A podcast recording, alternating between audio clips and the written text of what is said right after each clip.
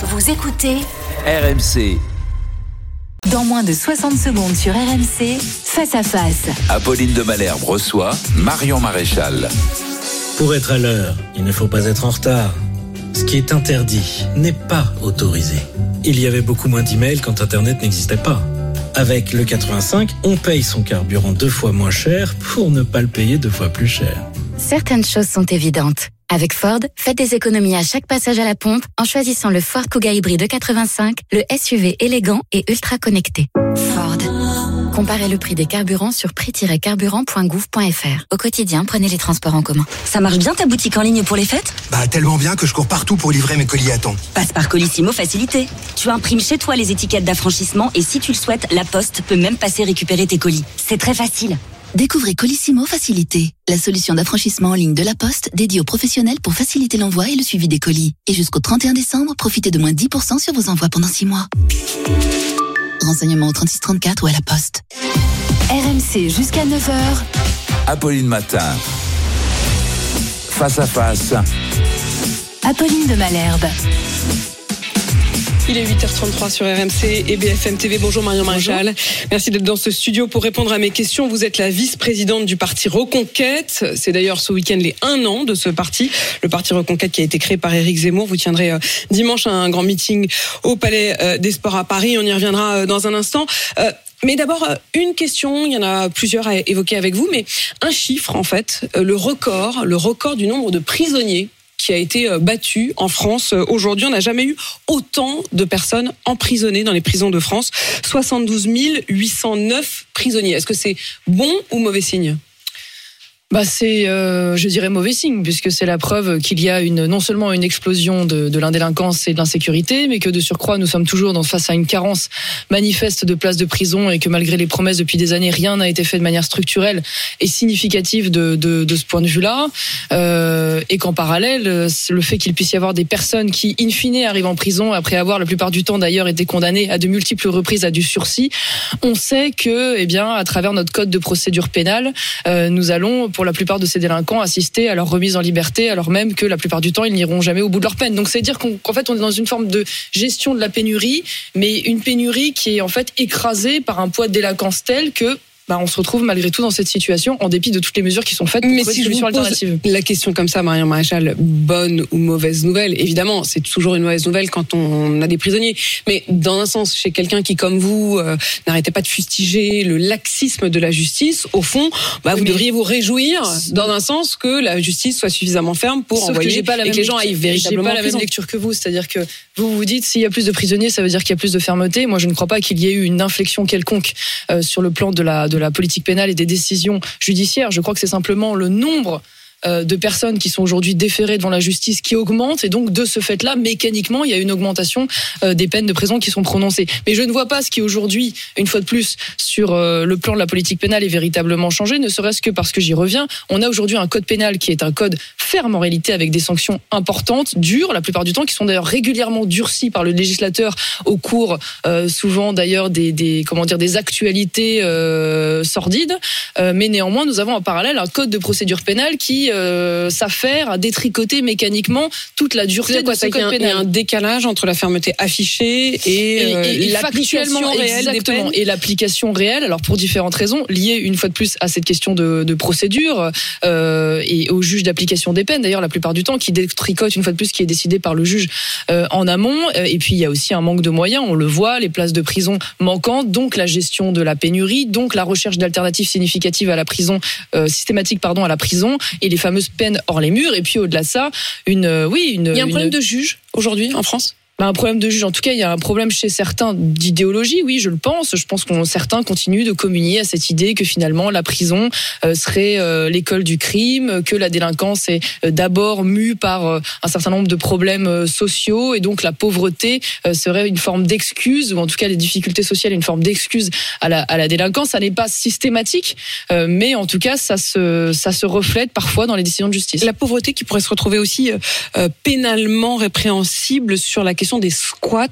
ça, c'est une des lois qui va être examinée aujourd'hui. Une loi qui se dit anti-squat, mais qui va mêler à la fois les squats, la question des squats dans les domiciles privés, mais aussi les loyers impayés. Et désormais, pour des loyers impayés, vous serez considéré comme sous le même régime que les voleurs et vous pourrez aller en prison en plus de vouloir rendre plus efficaces les expulsions. Est-ce que vous vous dites, tiens, oui, c'est une bonne chose? Est-ce qu'il faut envoyer en prison ceux qui n'ont euh, pas payé leur loyer? Alors, je, je, ne suis pas sûr que la peine de prison soit forcément la peine adéquate. En tout cas, ça dépend des motivations, ça dépend de la durée, ça dépend de l'attitude, en effet, euh, de, de, de, ce squatteur ou de cette personne qui ne paye pas, euh, ne paye pas ses loyers. Ce, ce qui est sûr, en tout cas, ce qui est certain, c'est qu'aujourd'hui, nous ne pouvons pas rester dans la loi actuelle.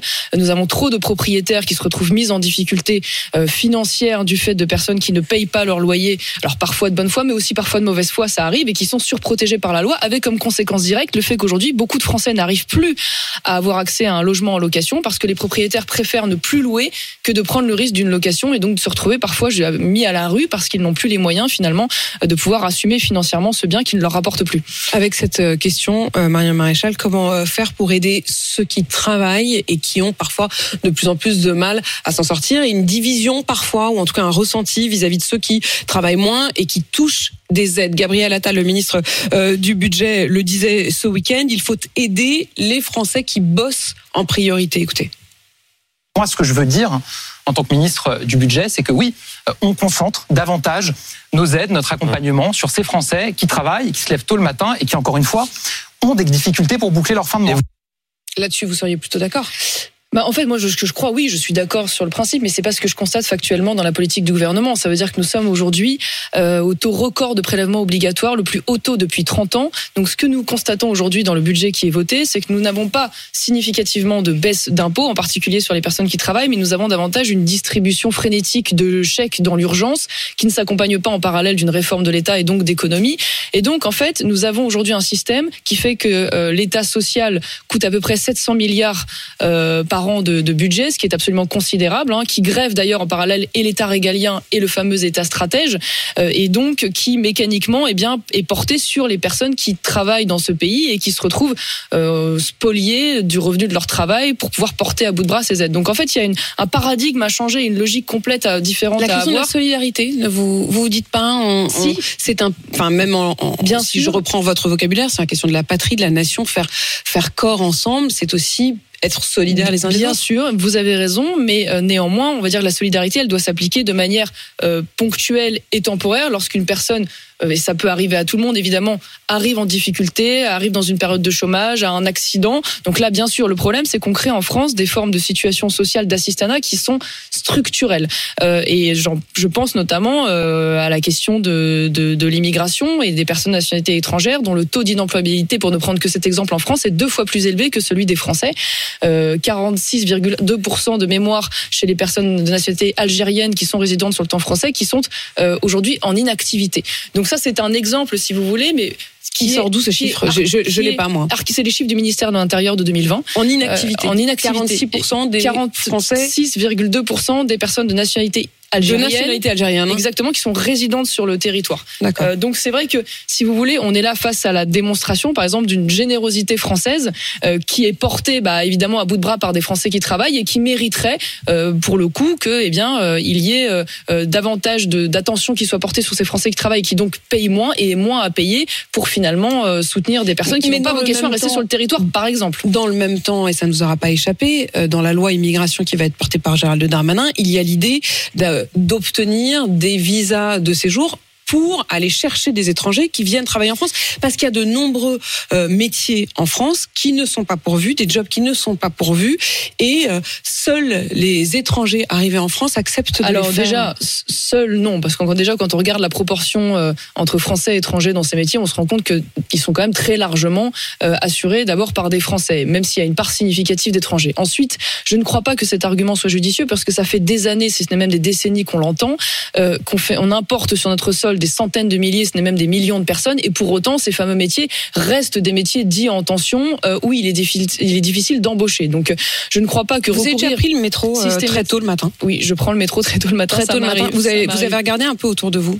Oui, je regarde autour Ceux de qui moi. reviennent, en général, dont on sent qu'ils ont le visage fatigué de ceux qui ont travaillé et qui rentrent chez eux Oui. à 8h, 9h, Oui, oui, oui, 10h tout à du matin, euh, c'est la plupart du temps des gens qui sont d'origine étrangère et qui font Alors, les métiers les plus Il y, a, pénibles. il y a déjà ça Vous ne- le reconnaissez, ça- vous les- déjà ça ne veut pas dire que ces personnes-là sont pas des Français de fait, nationalité tout à fait. on Mais- est mais- on mais est on est d'accord une. ils sont arrivés et ils assurent. j'en conclus que vous dites que du coup euh, euh, donc ce sont les personnes euh, d'origine immigrée qui assurent la Pas majorité des, Ne- pas. métiers pénibles Mais- mais, je ne crois déjà la France ne se résume pas au métro parisien vous le savez aussi Évidemment, il se trouve que c'est celui que je prends. qui, se lève tôt. Néanmoins, une fois de plus, ce que je vous dis là, le fait qu'il y ait une partie de personnes d'origine immigrée ou étrangères qui assurent des métiers difficiles, c'est un fait, mais ils ne sont pas les seuls. Et une fois de plus, ce sont une majorité de Français qui, la plupart du temps, euh, s'y collent également. Donc euh, déjà, première chose. Deuxième chose, euh, une fois de plus, est-ce que, alors même que notre situation, au regard des chiffres que je viens de vous donner sur le- l'inemployabilité, euh, l'inactivité plutôt des personnes de nationalité étrangère sur notre pays, est-ce qu'il est judicieux d'apporter encore une nouvelle manne d'immigration euh, légale et de travail qui ne vient pas une fois de plus se substituer aux autres filières d'immigration, mais s'ajouter. Voilà, on est déjà un pays qui n'arrive plus à supporter socialement et à porter socialement euh, euh, cette immigration. Donc je ne suis pas sûr que ce soit une bonne réponse. Moi, je pense que la bonne réponse, elle passe par le fait de rendre du pouvoir d'achat aux Français à travers les salaires et notamment baisser les charges sur ces salaires et donc permettre aux employeurs de pouvoir donner des salaires qui équivalent finalement à la pénibilité de cet emploi. Et donc pour cela, bah, faut-il se poser sur, faut- enfin encore faut-il euh, se pencher sur la baisse de ces charges et donc en parallèle faire les économies qui s'imposent. Mais si on reste sur cette question euh, de la gestion de l'immigration et de la loi de Gérald Darmanin, il y a deux pendants. Il y a d'un côté la promesse de davantage de fermeté dans l'application notamment des OQTF, donc euh, de l'immigration qui n'est pas souhaitée, et de l'autre, en revanche, en effet, le fait d'accueillir davantage ceux qui viennent travailler. Est-ce que ça, c'est pas l'équilibre euh, qu'il faudrait tenter de trouver? Non, je ne crois pas une fois de plus parce que je pense qu'aujourd'hui recourir à l'immigration est une est une mauvaise solution. Déjà parce qu'une fois de plus, elle tire les salaires à la baisse, parce qu'elle aggrave euh, euh, le, le coût de notre état euh, social mécaniquement, parce qu'elle pose des problèmes d'assimilation qui aujourd'hui une assimilation qui est parfaitement enrayée du fait du nombre de personnes étrangères qui arrivent sur le territoire et qui ne permettent plus de créer de bonnes conditions d'assimilation et que par ailleurs c'est une fois de plus un nouvel appel d'air à l'immigration. On en a déjà eu un récemment avec l'Océan Viking qui va poser un certain nombre de difficultés. Et je crois que au regard de la situation euh, une Vous fois auriez plus fait quoi, vous, pour l'Océan Viking? sociale ah bah, tout simplement, nous aurions euh, fait en sorte que le droit maritime s'applique, puisque en l'occurrence SOS Méditerranée en permanence nous parle du droit maritime. Le droit maritime, il impose de porter secours à un bateau qui est en difficulté. Euh, donc, Donc ça, euh, oui. Donc éventuellement, bien sûr, s'il y a des personnes, euh, s'il y a un risque de, de, de naufrage, par exemple, ce qui n'était pas le cas en l'espèce, mais là on doit porter secours.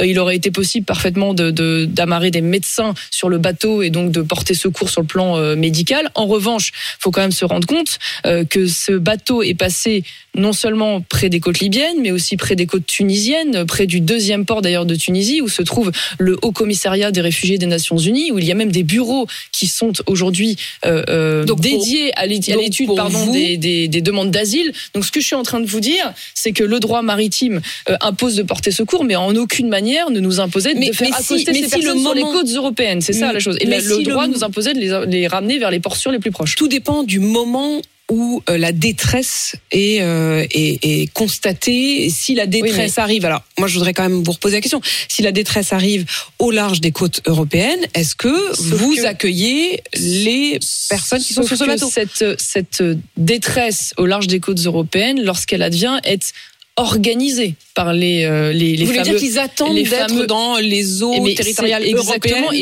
et c'est d'ailleurs pour décréter il y a différents rapports de Frontex, détresse il y a différents rapports également de la police italienne qui qui qui prouvent, qui qui confirment cette collusion à laquelle nous assistons, qui est pas une collusion financière, hein, qui est une collusion d'organisation, qui font que d'ailleurs les passeurs libyens euh, arrivent à convaincre ces personnes de traverser parce qu'ils leur annoncent qu'il y a des bateaux euh, de- d'associations européennes qui viendront les chercher à partir d'un certain moment Donc dans les les eaux et de- de ramener sur les complicité. côtes. Oui, de complicité, tout à fait, parce que l'objectif, une fois de plus, ça n'est pas seulement de Les porter ONG sont en quelque sorte des complices des passeurs, voire même des passeurs eux-mêmes. oui, c'est Enfin, des complices, des passeurs, indéniablement. Et d'ailleurs, euh, euh, l'objectif, et on le voit bien à travers l'exemple que je viens de vous donner, c'est pas seulement de sauver des personnes, c'est bien de les ramener vers les côtes européennes. Parce que si l'objectif était de sauver ces personnes, une fois de plus, les ports les plus proches et les ports les plus sûrs n'étaient n'était pas Toulon, n'était pas l'Italie quand on parle d'école libyenne, mais était notamment par exemple la Tunisie. Donc je crois que la seule réponse à avoir, c'est une réponse de fermeté pour bloquer les tentatives à venir. Et je remets en perspective parce qu'on parle beaucoup de l'océan Viking et de 234 euh, migrants d'ailleurs, dont 230 se sont envolés dans la nature. Pas 230, mais une grande partie, oui. Une, immense partie d'ailleurs, ce qui est vraiment la le, le, le, démonstration du fiasco euh, emblématique de l'impuissance de l'État à réguler l'immigration. Hein, donc ça devrait nous interpeller. Mais moi, ce que je, je mets ces 234 en parallèle des 280 000 qui ont tenté l'entrée aujourd'hui euh, aux portes, enfin cette année aux portes euh, de l'Europe, d'après les chiffres de Frontex, qui est Frontex qui en effet inédit depuis la crise Il n'y a pas eu depuis, très longtemps autant de migrants qui tentent de rejoindre l'Europe. 77% en un an. Je mets ça en parallèle des chiffres qui nous ont tous fait beaucoup parler ces derniers ces derniers jours, à savoir le fait que l'humanité est passée à 8 milliards d'individus, 1 milliard en Afrique, 2 milliards en 2050. L'Europe aujourd'hui, enfin l'Union européenne, c'est 500 millions d'habitants. Donc il faut quand même mesurer que quand on a euh, aujourd'hui 50% des 18-25 ans euh, qui veulent émigrer vers l'Europe, euh, et qu'on voit ces chiffres euh, en parallèle, il faut comprendre qu'à travers l'océan Viking et la faiblesse face à l'océan Viking, euh, c'est le risque d'une submersion. Je vois pas d'autres mots. Et donc, oui, d'une submersion mécanique, démographique, numérique, tout simplement, que nous mettons en place si nous ne faisons pas preuve de fermeté. Or, je crois que l'Europe n'a pas vocation à devenir preuve de fermeté. une deuxième Afrique. Vous-même, vous donnez les chiffres. c'est l'humanité. C'est l'humanité, c'est la réalité de l'humanité. Est-ce que vous pensez franchement que c'est en renvoyant les quelques bateaux qui vont venir que vous allez rééquilibrer les questions de, bah, de, de, de, monde, de tectonique des plaques et de continent. Enfin, je veux dire, ce qui est certain, euh, déjà un, c'est quand même le rôle de la politique de ne pas se contenter d'être passif face à une à une donnée euh, géopolitique, euh, démographique réelle. On voit qu'il y a des pays qui font preuve de fermeté. Je pense notamment à l'Australie, qui Mais vous considérez que être un pays qui, français est en danger, qui, a un appel d'air. Vous considérez que le peuple français est en danger là-dessus. Je vous, je vous réponds juste après sur votre question. Mais regardez l'Australie, par exemple, qui est un pays dit occidental, donc qui pourrait aussi être un pays évidemment qui suscite des convoitises et qui a une politique d'immigration extrêmement ferme, qui fait même la, des la, campagnes. La réalité géographique de la de l'Australie vous aura pas échappé. C'est pas tout à fait le même système. mais il n'y a pas que d'ailleurs, on le voit bien quand on quand on voit l'immigration arriver en Europe, il y a des pays qui sont quand même plus attrayants que d'autres et la France en fait partie pour des raisons liées d'ailleurs à sa générosité. Enfin, beaucoup ont envie de traverser la France, sa générosité sociale et pas que. Et, vous avez raison. Mais en tout cas, ce qui est certain, c'est que oui, la France euh, est en danger. Euh, et je, vais vous donner un exemple tout bête. D'ailleurs, elle est déjà d'ailleurs. Euh, elle vit ce danger. Euh, vous avez entendu parler de ce qui se passe à Mayotte. Euh, j'imagine à Mayotte, donc c'est un département français.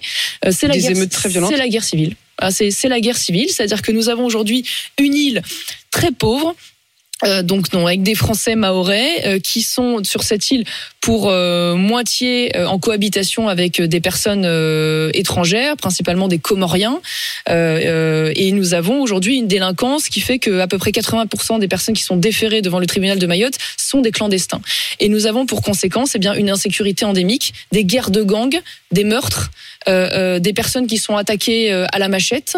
et c'est ça, c'est la réalité de, de Mayotte aujourd'hui. C'est tout à fait la réalité de Mayotte, et, j'en ai parlé souvent à ce micro, mais avec une question aussi, pour le coup, qui est à la fois géographique et politique, qui est que Mayotte étant un département français, les aides sont les mêmes aides, euh, avec pas forcément les mêmes niveaux, mais les mêmes aides que en métropole, et en effet, les îles qui sont autour. Donc il y a deux solutions en fait. Non, mais, il y a deux solutions. La Mayotte, il y a deux solutions de ce qui soit vous considérez, soit vous considérez qu'on arrête, qu'on arrête les aides à ceux qui sont à Mayotte, mais enfin c'est un département français et ils y ont donc parfaitement droit, soit vous élargissez ah à ceux qui se sentent totalement exclus de ça et qui sont à deux heures de bateau euh, et qui eux vivent dans une je misère. Crois, je crois à la priorité nationale. Je crois la priorité et donc, nationale. Faites quoi? Vous renvoyez des Je considère que les Maorais qui sont français euh, ont le droit de bénéficier prioritairement, si ce n'est exclusivement, de certaines aides portées par la solidarité nationale quand des Mais personnes de nationalité étrangère. N'est pas utopique d'imaginer que vous allez renvoyer cette misère qui est aux portes de Mayotte? Je ne le crois pas pour une raison simple, c'est que si les personnes qui accostent euh, à Mayotte savent et vivent le fait eh bien qu'elles ne bénéficieront pas d'aide, c'est-à-dire qu'elles ne toucheront pas d'aide sociale, qu'elles ne bénéficieront pas du droit du sol, qu'elles n'auront pas de regroupement familial, elles ne tenteront pas la traversée et ne viendront pas puisqu'elles n'y auront pas intérêt tout simplement. Et moi, une fois de plus, euh, mon, mon, rôle en tant que responsable politique française, c'est d'abord de me soucier de la sécurité et, et, et, de la de la prospérité des Français et de la France, donc prioritairement des Mahorais et à l'échelle évidemment euh, de la France euh, dans l'Hexagone. Marion Maréchal, je voudrais que vous regardiez cette une du Figaro Magazine ce week-end. Le Figaro Magazine qui se pose la question de qui pour sauver euh, la droite. D'abord, il y a, que des hommes. Vous n'y êtes pas. Vous auriez aimé y être? Bah, C'est logique. Vous auriez là, ce sont soit des chefs de parti, soit des présidentiables. Donc, euh, c'est logique. Mais il y aurait pu y avoir vous, il y aurait pu y avoir votre tante. Non Oui, il y aurait pu, bah, à ceci près que je crois que c'est la droite et que, comme j'imagine que comme Marine Le Pen refuse cette appellation, bah, il y a Éric Zemmour. ils l'ont, Zemmour dedans. Ils l'ont pas mise, c'est pour ça. Et, est-ce que vous sentez une proximité avec euh, tous ceux qui font cette euh, une, avec un Retailleau, un Ciotti, un Ah bah, ce qui est sûr, c'est qu'il y a aujourd'hui une de plus en plus de convergence hein, sur le plan euh, programmatique entre ces différentes droites, euh, euh, pas sur tous les sujets, mais notamment sur les questions civilisationnelles, identitaires. On voit bien qu'aujourd'hui, les discours, euh, par exemple, d'un Bruno Retailleau ou d'un Éric Ciotti pourraient être euh, assez proches, en tout cas dans les. dans Il y a, les il y a postures aussi de- Édouard Philippe sur cette une, ça pour le coup. Alors, euh, Édouard Philippe, je, mets- je, mets- je mettrais ça de façon un peu différente, mais ce qui est sûr, c'est que, en tout cas, cette convergence, cette prise de conscience de l'ensemble du spectre de la droite sur cette, euh, on va dire, cette euh, angoisse identitaire, elle devrait être un argument supplémentaire pour travailler à cette fameuse alliance des Vous droites. voyez un peu Jordan Bardella, vous parlez aussi avec lui Parce que j'imagine que l'Alliance des droites, sans cette partie-là, la partie euh, RN, c'est- Évidemment qu'il ne peut pas y avoir d'alliance des droites efficace pour vaincre la gauche ou le centre-gauche si le RN n'y est pas associé. Maintenant, c'est tout notre travail à Reconquête, parmi notre travail, de défendre cette stratégie euh, et que vous faites d'expliquer amende honorable et là-dessus Est-ce que vous d'expliquer dites, euh, voilà, on, on s'est éloigné, on s'est Bah, trompé euh, Amende honorable, en l'occurrence, depuis le premier tour des élections présidentielles, il y a quand même eu un appel au vote euh, euh, pour Marine Le Pen au second tour. Systématiquement, il y a eu une volonté d'ouverture euh, et puis et puis la tentative maintenant d'expliquer aux uns et aux autres qu'après trois présidentielles perdues face à la gauche, nous ne pouvons pas réitérer cette erreur. Que 89 députés à l'Assemblée, c'est évidemment tout à fait admirable, vous. mais il en faut 289 pour avoir une majorité. Et pas vous, mais, donc, vous, mais étiez, euh, euh, qui- vous y étiez pour la précédente législature. Votre euh, votre modèle, c'est une Giorgia Meloni? Bah, c'est un des modèles, en effet, qui pourrait être pris, qui ne date pas d'ailleurs de Giorgia Meloni, puisqu'en Italie, ça fait longtemps hein, que l'Alliance des droites est mise en œuvre au niveau local ou au niveau euh, national. Mais c'est évidemment un des, un des modèles pour pouvoir faire 50 plus 1. C'est pas, si vous voulez, moi, l'Union des droites, c'est pas un hobby et une obsession. C'est simplement un, un chemin qui m'apparaît pertinent parce qu'aucun parti politique n'a la capacité, on peut le déplorer, c'est comme ça, mais à embrasser toutes les sociologies, euh, toutes les générations euh, euh, et toutes les et toutes les idées, j'ai envie de dire. Donc chacun a des complémentarités, des nuances. Donc l'idée, c'est de savoir comment, sur l'essentiel, on est capable de s'accorder en respectant ces nuances respectives. Marion Maréchal, vice-présidente du parti Reconquête. Euh, vous tiendrez d'ailleurs euh, meeting dimanche euh, à Paris pour les un an de votre parti. Merci d'avoir répondu à mes questions.